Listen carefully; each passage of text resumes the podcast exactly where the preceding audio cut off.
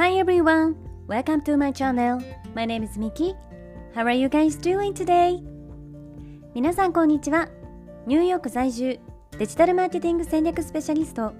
コンテンツクリエイター、グローバルな人たちをつなぐオンラインサロン We are New York 運営代表のミケルメです。このチャンネルニューヨーク未来を変える生き方では私ミケルメが世界の中心ニューヨークからポジティブなパワーを届けるストーリーや皆さんの日々のインスピレーションになるような最新のビジネスニュースマーケティングトレンドなどについてお届けしています。本題に入る前に一つ告知をさせていただきます。私が運営しているオンラインサロン We are New York ではここでは配信していないグローバルなキャリア形成やインフルエンサーとしての働き方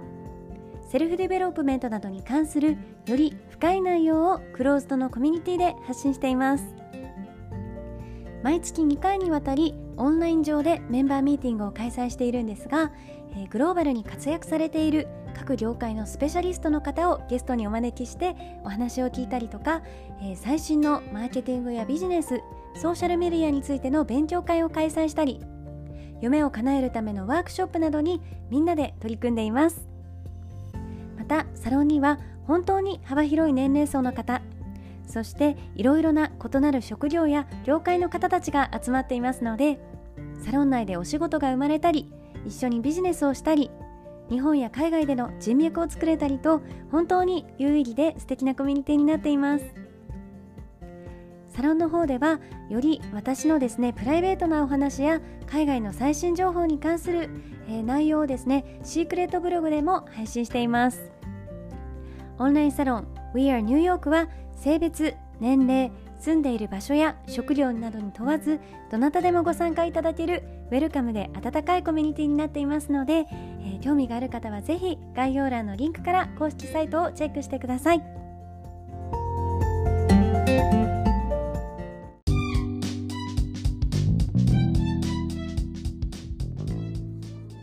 皆さんおはようございます。本日もいかがお過ごしでしょうか、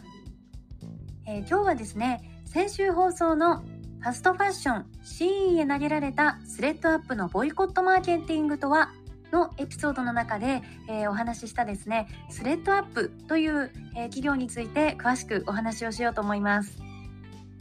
え、以前の放送でもちらっとこう触れたんですけれどスレッドアップはどのような企業かというと、え中古品のアパレル売買を目的としたプラットフォームになっています。サステイナビリティ SDGs っていう言葉がこの世の中に浸透してエシカルな暮らしを大切にしたいっていう人がとても増えてからですねアメリカでは、えこの数年でリセールと呼ばれるいわゆる中古品を買う人がとっても急増しているんですね。で日本でも、えー、皆さん馴染みのあるこう断捨離っていう言葉が流行って、えー、そこでこう不要なものを手放してシンプルでミニマルな暮らしを好む人たちが、えー、とても増えたんじゃないかなっていうふうに思っています。私自身もですね物があまり多いっていうのはあのー、そんなに好きではなくて、まあ、どちらかというとこうお部屋には必要最低限のもののみであまりこう生活感が感じないようなあの空間が好きですね。ただ物ってやっぱりこう意識して整理整頓したり、えー、断捨離っていうのを定期的に行っていかないとどうしてもやっぱりこう時間とともにどんどん増えていってしまうものですよね。でそこに、えー、目をつけたのがスレッドアップの創業者であるジェームス・ラインハート氏でですね、えー、彼は2009年の時にこう自分のいらなくなった服が、えー、部屋にこう大量に積み上げられているのを見て、えー、ここに何かビジネスチャンス何か価値があるんじゃないかっていうのをひらめいてですねそれがきっかけで、えー、スレッドアップっていう企業を、え始めました。で、えー、スレッドアップを起業した当初っていうのはですね最初はあの子供服限定で扱ってたんですけれどあの子供は成長するけれど衣服は成長しないっていうキャッチフレーズを、えー、中心にこう宣伝してキャンペーンを行ったところ、えー、どんどんですねビジネスっていうのが急速に成長していったと言われています。でそこからですね取り扱いを子供服服だけではなくて、えー、女性服にも拡大していって2017年には、えー、スレッドアップの実店舗も開業することになってそしてさらにですね2021年にはナスダックに新規上場もしています。えー、こうやって振り返ると、え創業してからえー、約10年以下の間にですねすごいスピードで、えー、成長ができた企業なんですよね。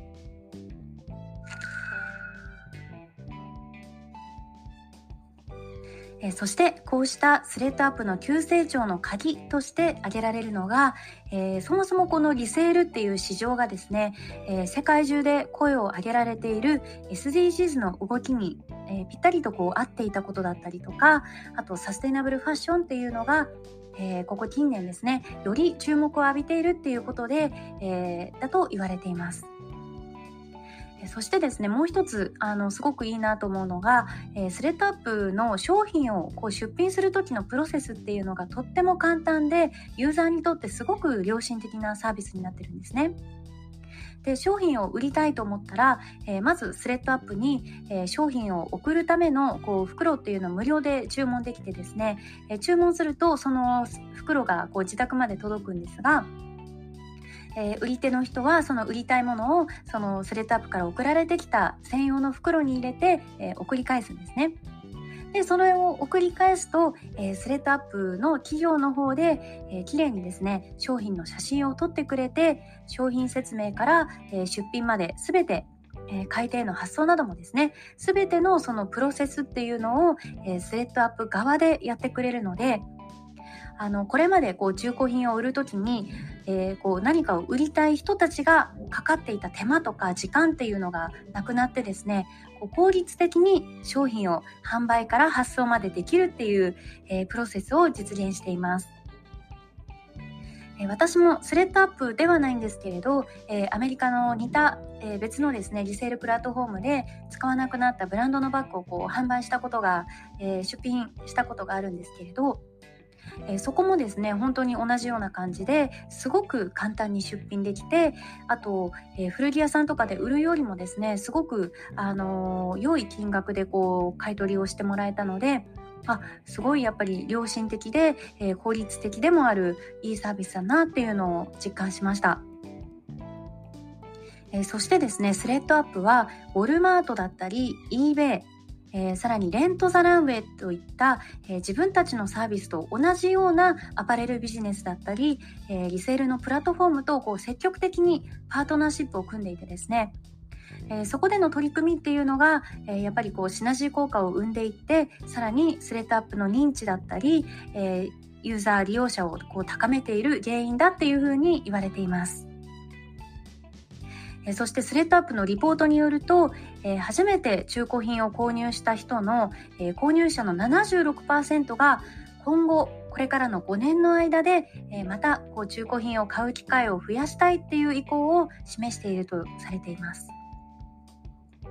え、そしてですねこのこれからの5年でこのリセールのカテゴリーは5.4倍に成長するっていう予測もされていて、えー、リセールの市場っていうのはアメリカでですね今後もまだまだこう伸びしろがある業界だっていうふうに言われています。えー、そしてそれと同時にですねアメリカのさまざまなブランドが、えー、各々にこうか服を貸し出すサービスだったりとか、えー、服を買い取りするサービスっていうのを始めていてですねさらにこのアパレル業界でこのサステイナブルな動きっていうのは、えー、加速していきそうだなというふうに感じています。はい、ということで、えー、今日はですね、リセール市場で急成長を遂げたスレッドアップについて、えー、お話をさせていただきました。それでは皆さん、今日も聞いてくださりありがとうございました。えー、どうか今日も一日素敵な日をお過ごしください。Thank you for listening. See you tomorrow. Bye.